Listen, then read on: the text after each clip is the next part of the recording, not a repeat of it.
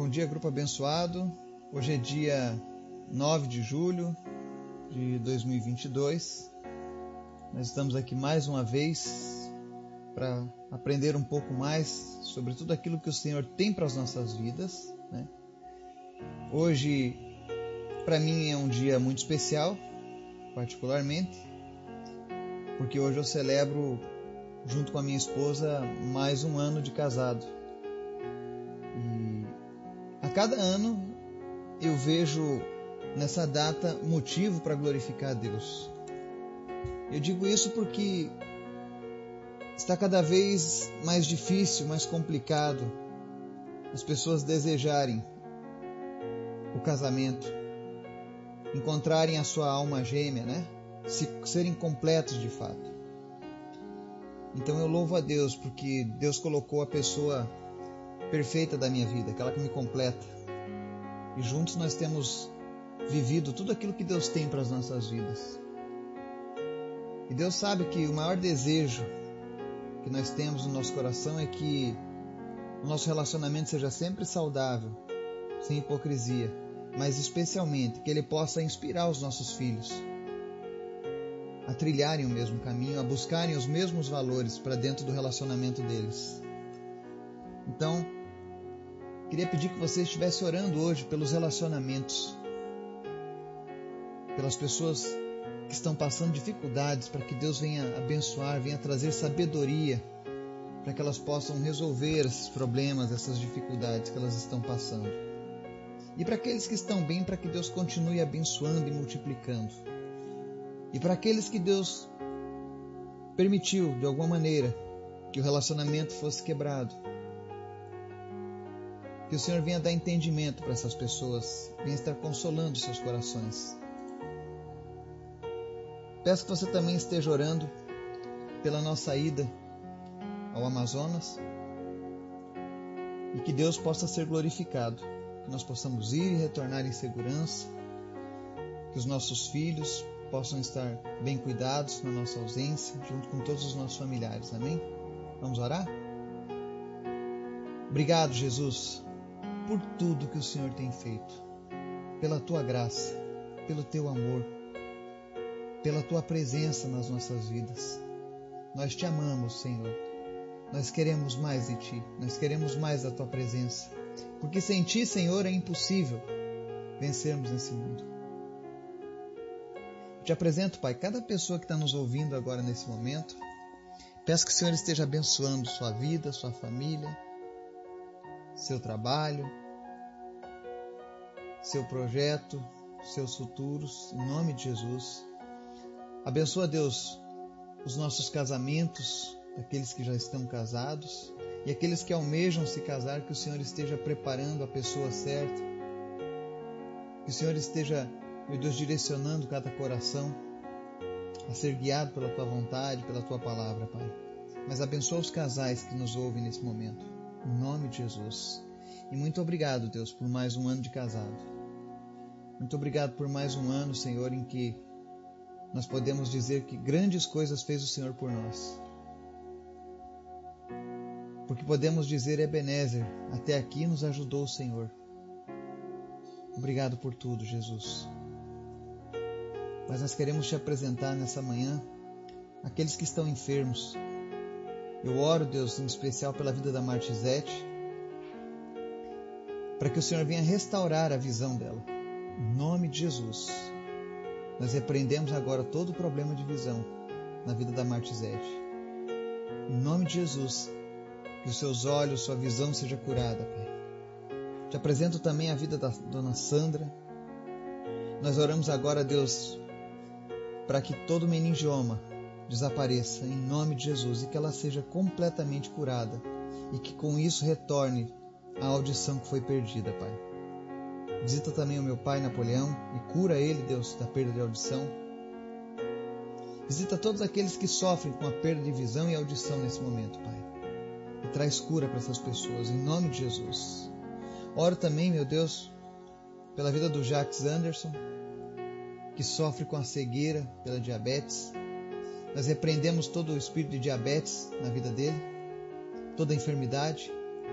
Em nome de Jesus, cegueira, deixe ele agora e que seus olhos voltem, em nome de Jesus. Deus, cura os enfermos nessa manhã. Glorifica o teu nome, Pai. Mas também te pedimos, Pai, fala conosco nesse dia.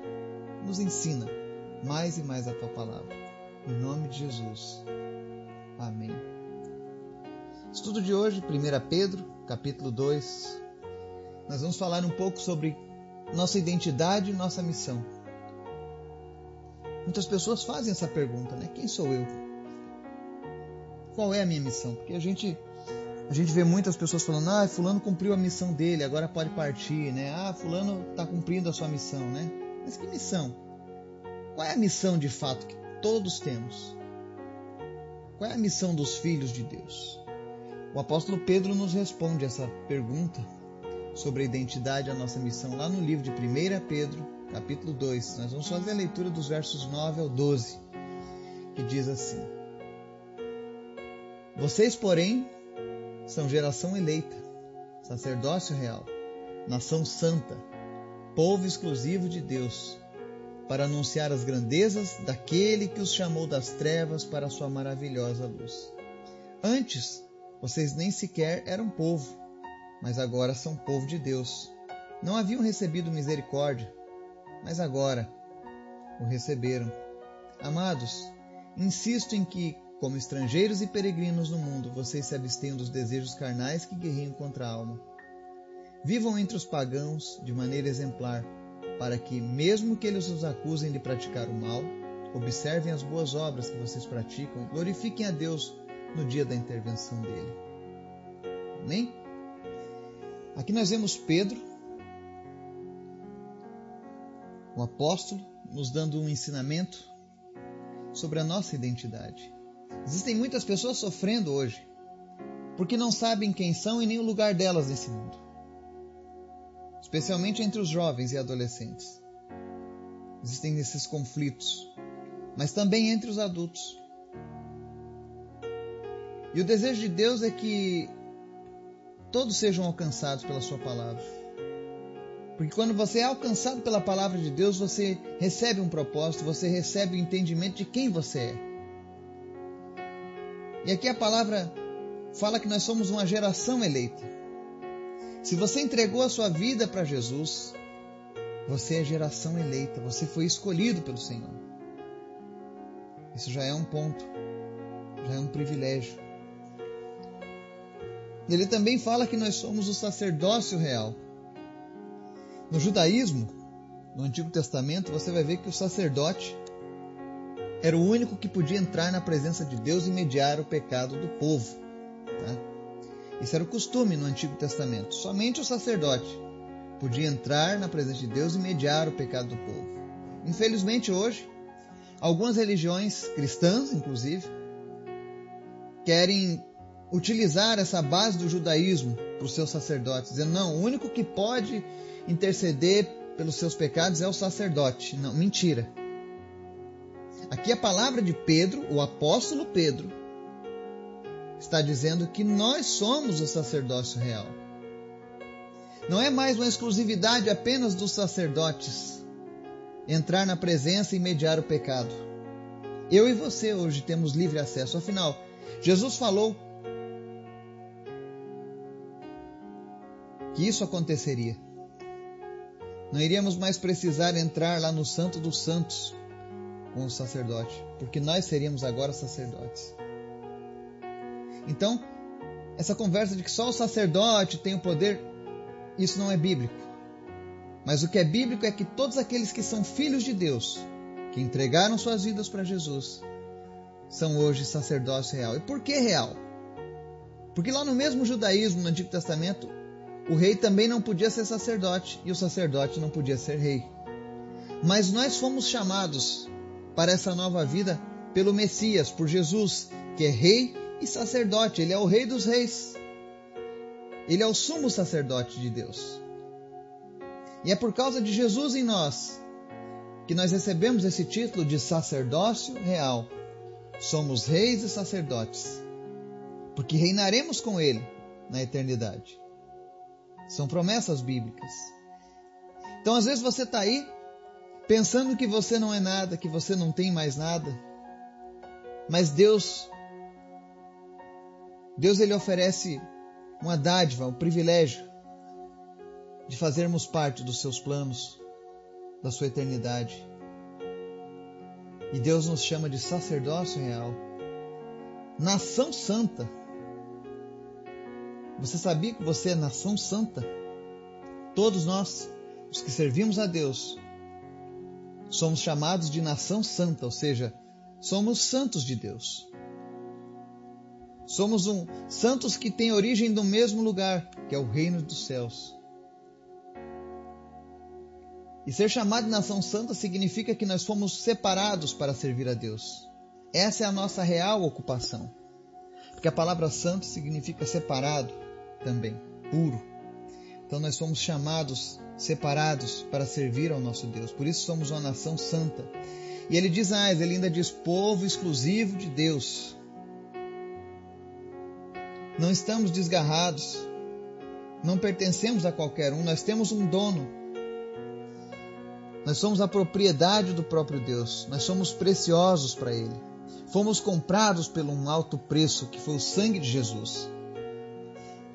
Então, qualquer que se levante contra um de nós, vai ter que estar ciente que ele está se levantando contra uma propriedade exclusiva do Senhor. Ele está se levantando contra alguém que foi comprado por um alto preço. Jesus diz que de maneira alguma nos abandonaria, que Ele estaria sempre conosco. Então, todas as vezes que nós enfrentarmos uma batalha, uma luta, quando o mal, as trevas se levantarem contra nós, e isso é muito importante você prestar atenção. Ontem nós falamos que não podemos negligenciar essa palavra. Devemos ouvir ela com atenção. Porque quando vierem os dias maus, você precisa lembrar-se dessa palavra. De que você não está sozinho, mas que você é um povo exclusivo de Deus. Você faz parte desse povo. Note que a Bíblia está dizendo propriedade exclusiva, povo exclusivo. Se tem um povo exclusivo é porque tem povos que não pertencem a ele. E aqui ele fala mais uma parte, ele diz: Por que, que nós somos um povo exclusivo de Deus? Para anunciar as grandezas daquele que os chamou das trevas para a sua maravilhosa luz. Deus nos chamou das trevas para a sua luz. E aqui é interessante esse texto. Uma vez eu estava lendo um manual do mestre maçom sobre o rito de iniciação. E parte do ritual de iniciação a pessoa precisa dizer, né, aquele que almeja entrar na maçonaria, eles perguntam quem vem de lá e ele diz eu, eu, eu vinho das trevas para a luz, né? Ou seja, a luz para eles é o ensino da maçonaria. Mas a verdadeira luz é a luz que emana do Senhor, a luz de Deus. E Deus diz que todos aqueles que estão neste mundo estão nessas trevas. E a única forma de sairmos das trevas para a luz é indo diretamente a Jesus. E quem está em Jesus não vive mais nas trevas. Quem está em Cristo não vive mais nas trevas. Não existe nenhuma outra luz que você precise na sua vida, porque você recebeu a luz do Senhor, a iluminação suprema de Deus. Você passou a ser geração eleita, sacerdócio real, nação santa, povo exclusivo de Deus. No verso 10 ele diz que antes vocês nem sequer eram um povo, mas agora são povo de Deus. Não haviam recebido misericórdia, mas agora a receberam. Ou seja, Todos os cristãos ao redor do mundo fazem parte hoje de um único povo, o povo de Deus. Não existem placas, não existem denominações que possam quebrar isso. Se você entregou a sua vida a Jesus, se a Bíblia é a sua única regra e prática de fé, você faz parte deste povo, que é o povo de Deus, que recebe a misericórdia de Deus. E mais uma coisa que é interessante quando Pedro fala acerca da nossa identidade. A gente sabe que o mundo foi algo fantástico criado por Deus. Esse mundo é algo fantástico. A natureza é incrível. Mas entendam, nós somos estrangeiros e peregrinos neste mundo.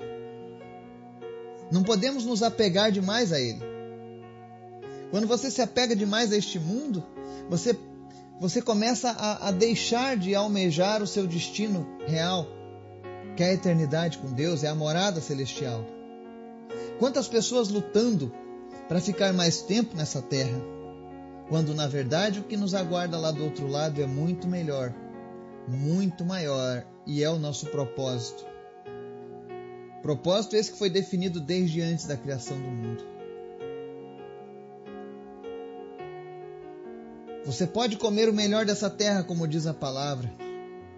Você pode viver todas as bênçãos de Deus aqui nessa terra, como diz a palavra. Mas nunca se esqueça: nós somos estrangeiros, nós somos peregrinos, nós estamos aqui apenas de passagem. E pelo fato de estarmos apenas de passagem, cuidado com algumas bagagens que você insiste em carregar. Porque a palavra diz: abstenha dos desejos carnais que guerreiam contra a alma, ou seja, Muitas vezes nós trazemos na nossa bagagem coisas que venham alimentar os desejos da nossa carne. E a nossa carne é enganosa. A nossa carne é nossa inimiga. Ela é inimiga da eternidade, em mim e em ti. Então, abstenha-se dos desejos carnais que guerreiam contra a alma. Ou seja, fuja dos vícios. Fuja das coisas que são nocivas para o Espírito Santo na sua vida. E, e a gente sabe o que é. Se você lê a Bíblia, você começa a ter compreensão do que são essas coisas. Não precisa ninguém dizer. Então, devemos nos abster disso. E por que isso?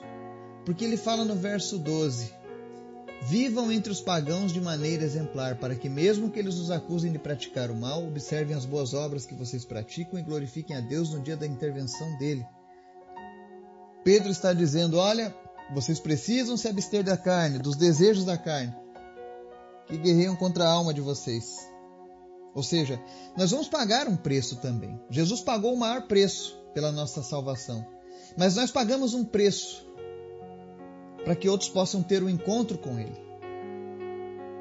Muitas vezes eu e você vamos ter que abrir mão de fazer algumas coisas.